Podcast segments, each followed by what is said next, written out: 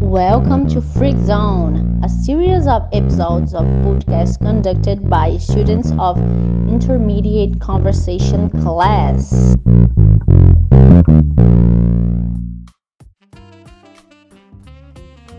Okay, my name is Djanio and now I'm gonna make some questions for my friend Ezion about how he's feeling in pandemic and what he did to stay safe and healthy during the lockdown.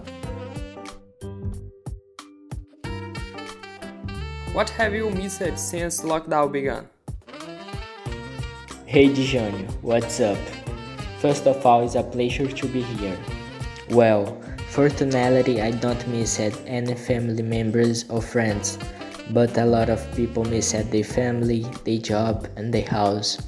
It's very sad when we turn on TV and we see deaths around the world and we don't know when the situation is over and we see some people don't respect the OMS recommendations. That's great.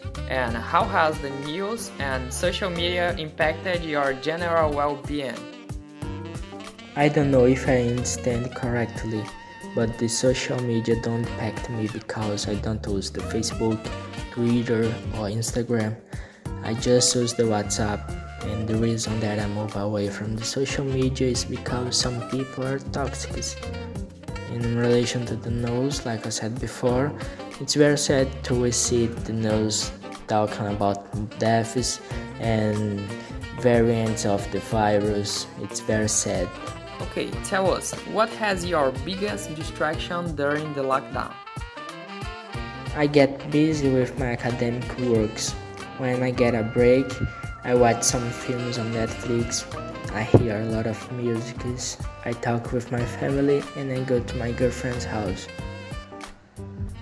Yeah, they got it. Is there any aspect of lockdown you have enjoyed?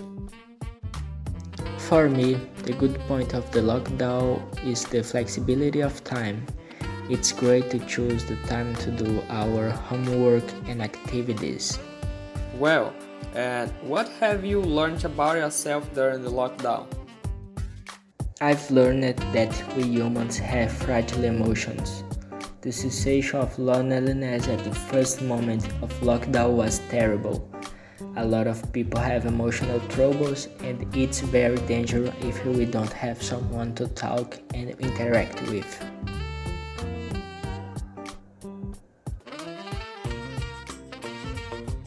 Okay, Djanio, my turn to ask you. What has been the biggest challenge during lockdown? The studies, for sure.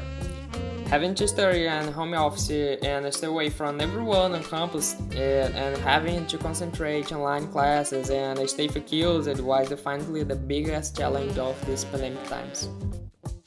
Next question. Have you thought about giving up to university due to lockdown?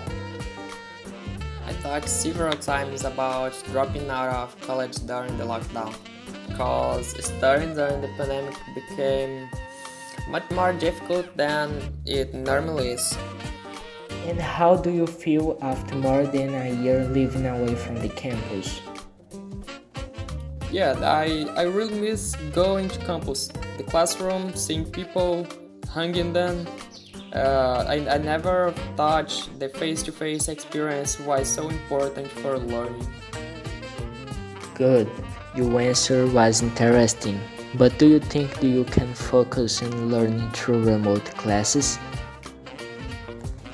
So, I try to focus on online classes, but it's not always easy to stay focused. Not being in classroom with teacher and classmates is really very different. Okay, Djanio. My last question to you is What positive choices are you make to ensure you look after yourself? So, I'm trying not to overwhelm myself. I filter the news I'm looking for. I try to rest and distract myself in different places whenever it's possible. That way, I get healthy and calmer.